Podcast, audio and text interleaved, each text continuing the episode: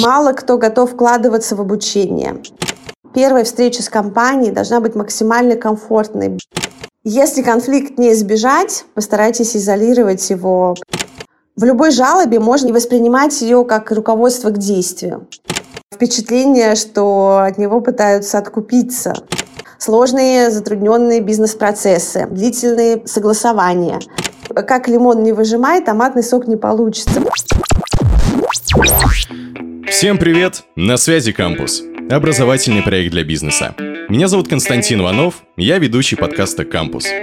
Сегодня я поговорю с Ольгой Родионовской, руководителем корпоративной академии сервиса и проектов по методологии и стратегии клиентского опыта и сервиса компании крупного российского холдинга. Здравствуйте, Ольга. Здравствуйте, Константин. Очень приятно. Рада встрече. Взаимно. У нашей гости за плечами более 15 лет успешного опыта работы в сфере премиального гостеприимства и клиентских отношений в лучших мировых отельных компаниях, таких как The Ritz-Carlton, Four Seasons и Кемпински. В вебинаре для Campus она рассказала о том, для чего в любом бизнесе важна клиентоориентированность, как она влияет на устойчивое развитие компании и почему клиенты охотнее покупают эмоции – нежели чем сам продукт. Сегодня я хочу поговорить с Ольгой о том, какие нюансы нужно учесть собственникам, чтобы внедрить культуру обслуживания и укрепить позицию компании на рынке за счет лояльных клиентов. Итак, к вопросам. Допустим, я предприниматель.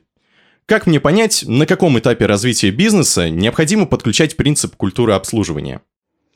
Константин, а, на мой взгляд, это одна из а, первостепенных задач, которые надо начинать.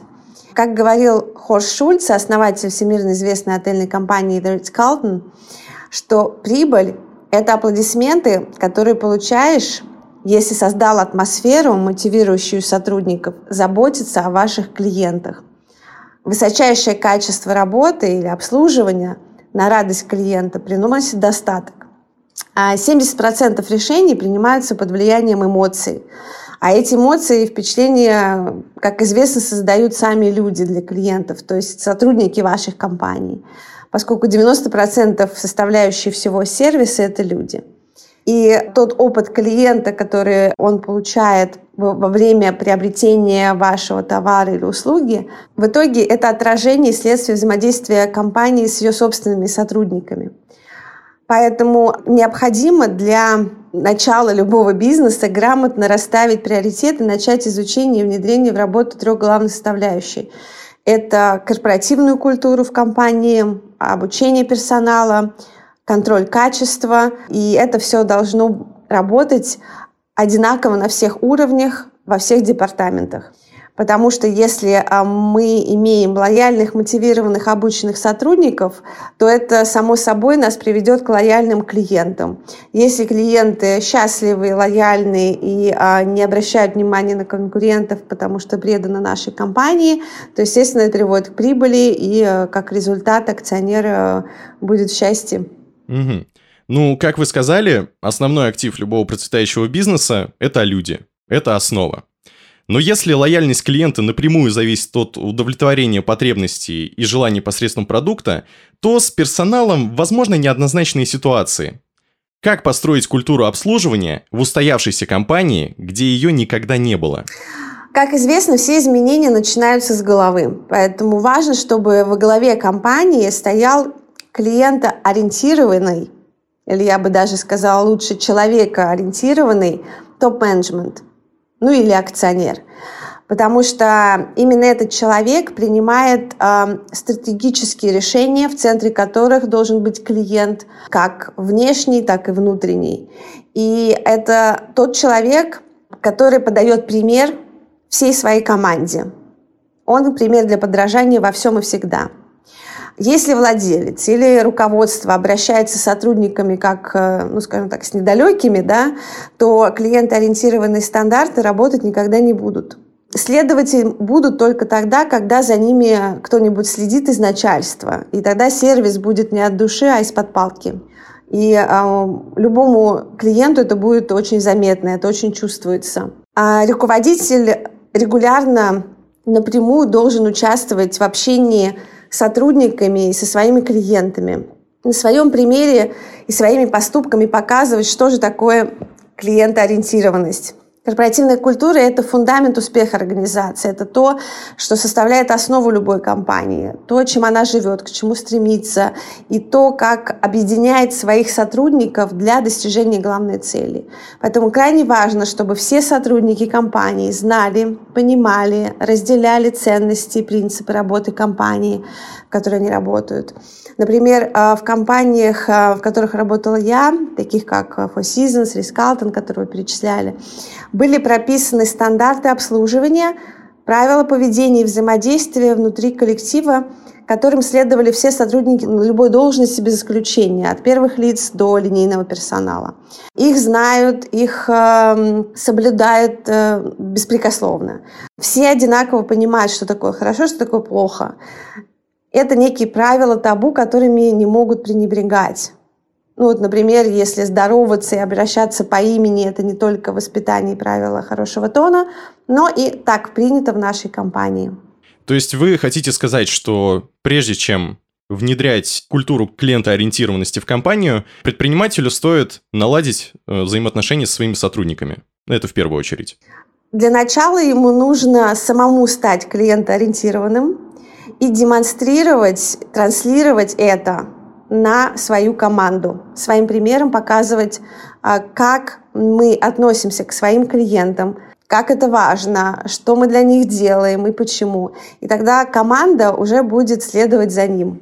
А какие, на ваш взгляд, главные ошибки может совершить предприниматель на этапе внедрения культуры обслуживания в обеих ситуациях? В первом случае, когда это начинающий бизнес – и в случае, когда это уже устоявшаяся на рынке компания.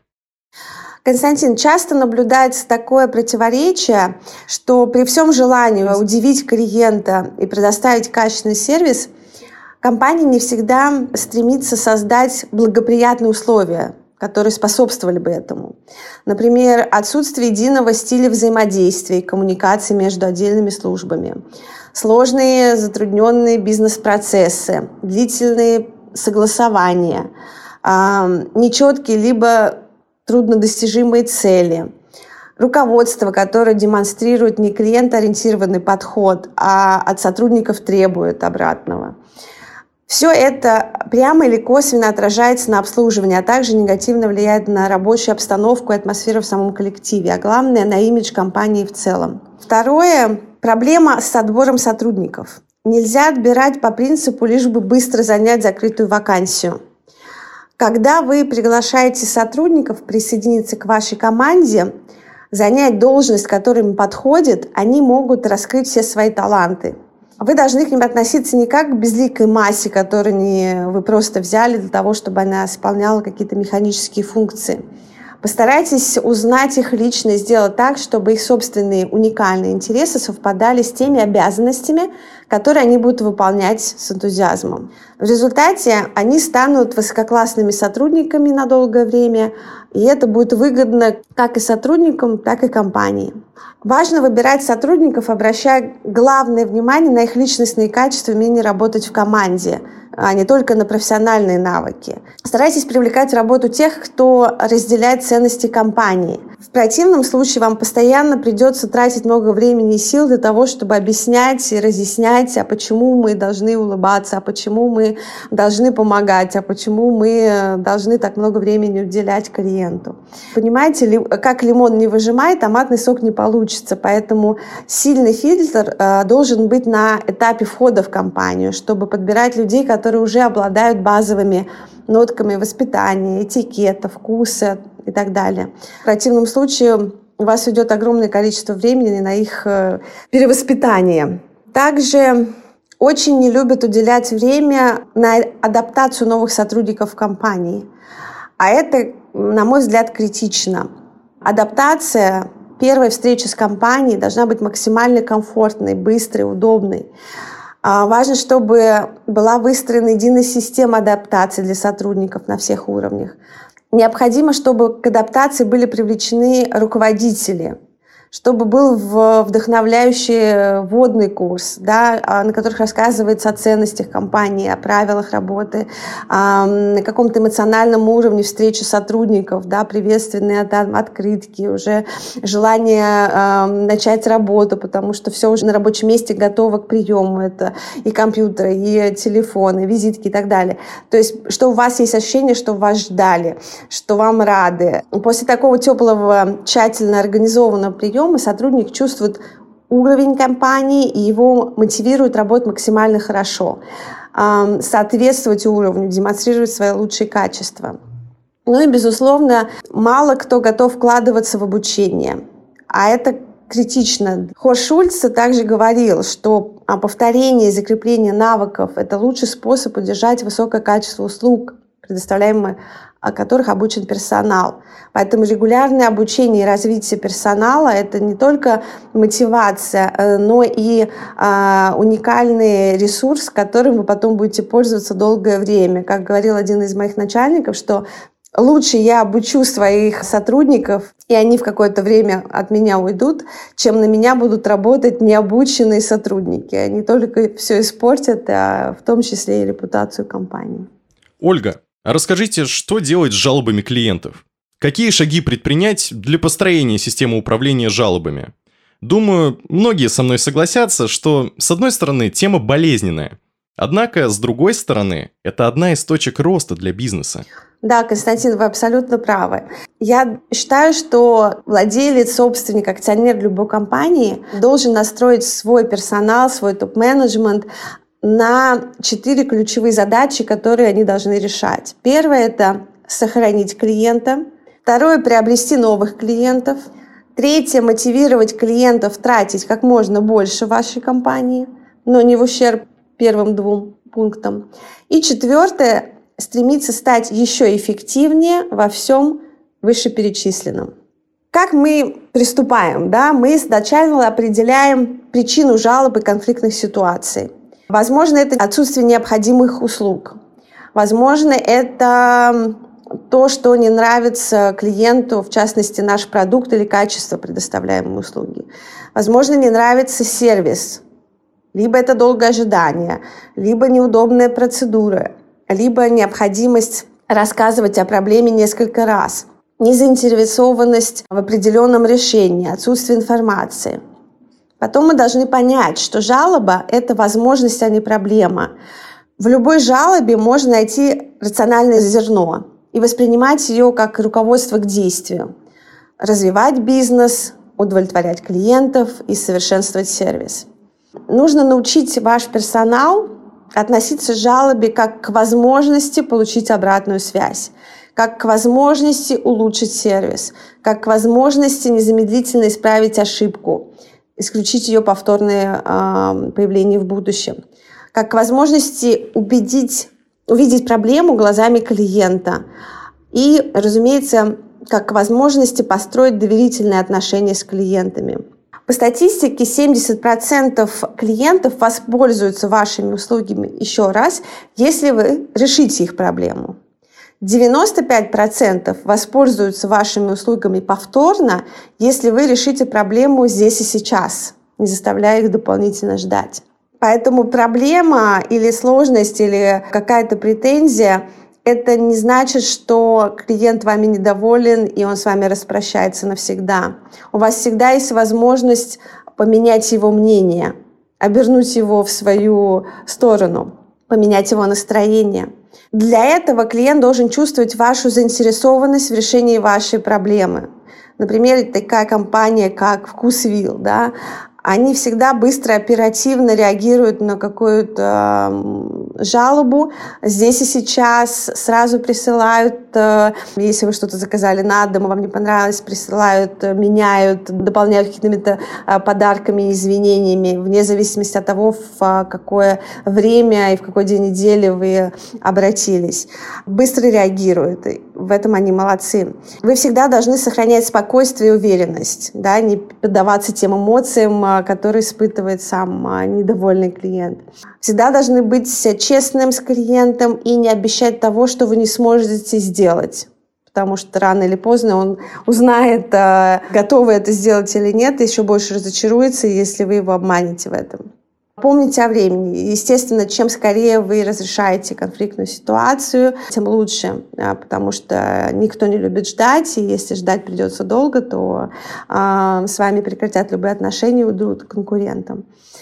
А обязательно держите клиента в курсе происходящего, да, не оставляйте его в неведении, даже если вы здесь сейчас не можете ему помочь сообщите, когда вы сможете предложить альтернативное решение вопроса или когда появятся необходимые материалы для этого. Ну, в общем, старайтесь быть с ним все время на связи объяснять ситуацию. Что крайне важно, необходимо быть щедрыми и не скупиться на какие-то подарки, компенсации. Как говорил мой руководитель, лучше дать клиенту больше, чем он ожидает, чем не додать, потому что иначе у него сложится впечатление, что от него пытаются откупиться. Да?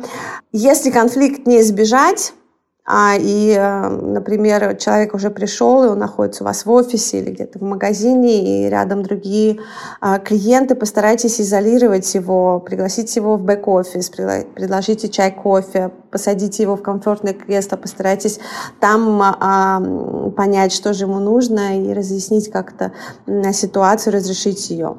Что касается каких-то дополнительных инструментов а, глобальных, то а, я считаю, что в компании необходимо создать некий комитет э, гостеприимства или там заботы о клиентах, а, неважно, как это назвать, но важно то, что это должна быть команда по работе над улучшением качества обслуживания клиентов, куда будут входить руководители всех ключевых подразделений. Потому что за удовлетворенность клиентского опыта отвечают не только те люди, которые работают с клиентами напрямую, лицом к лицу, да, но и а, те службы, которые находятся за кулисами.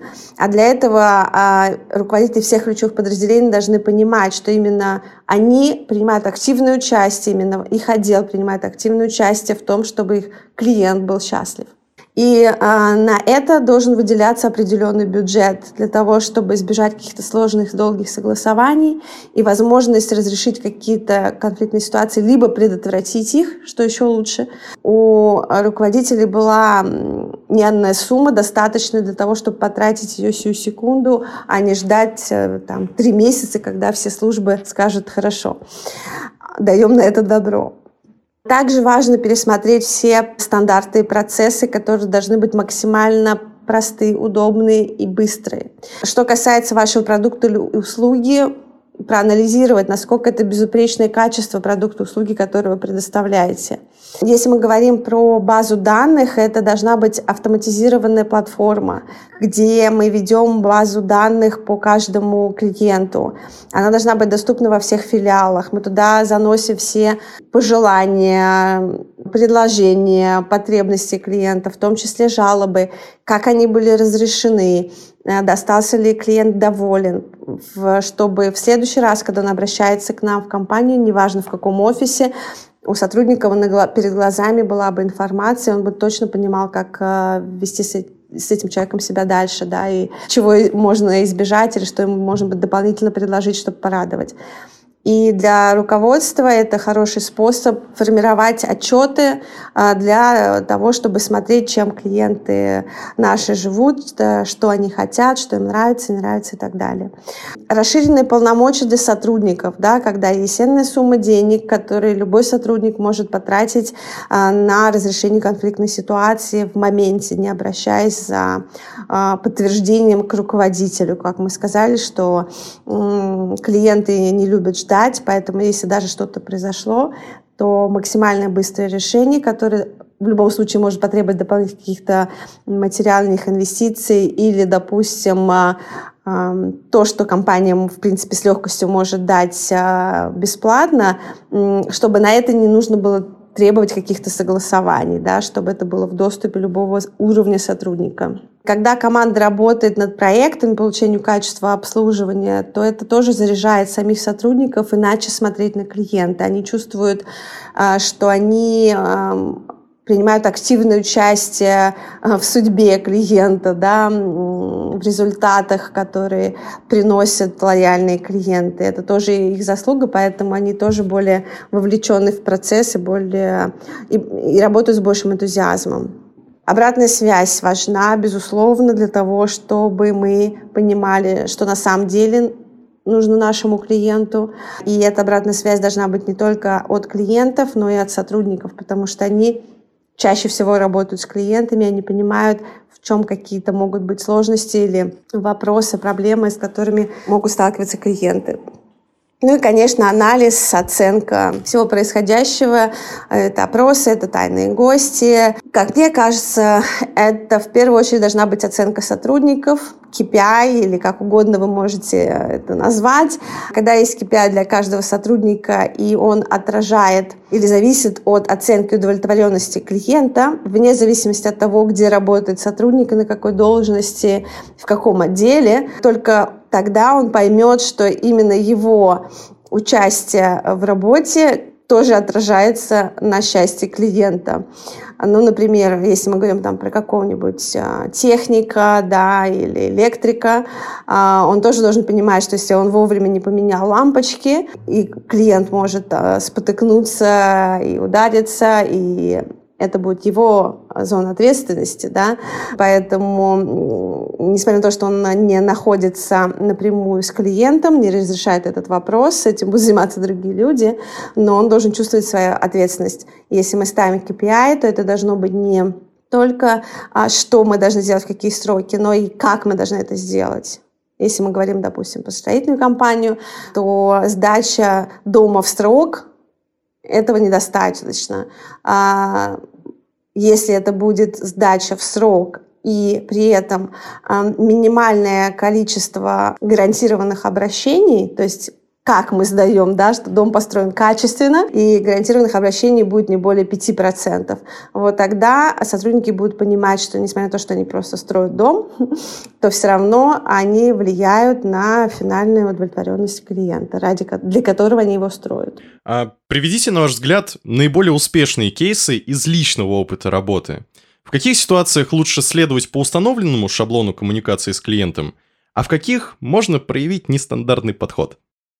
Что касается моей отельной жизни, то а, нас всегда учили действовать по ситуации и ориентироваться на то, что человеку важно а, на данный момент, что именно сейчас для него ключевое и что сам человек, да, наш гость, наш клиент, он намного важнее любых скриптов. Скрипты, какие-то стандарты правила, они прописываются для того, чтобы просто показать то направление и тот уровень общения и поведения с клиентом, которым мы должны придерживаться, работая в этой компании. Но когда у человека происходит какая-то нестандартная ситуация, как правило, это 99% случаев, то мы должны включать голову, мыслить рационально и понимать, что для данной конкретной ситуации важнее для клиента сделать вот так, и тогда он будет счастлив, а не проговорить 154 пункта скриптов, и тогда он точно э, сойдет с ума от прослушивания этой ненужной информации.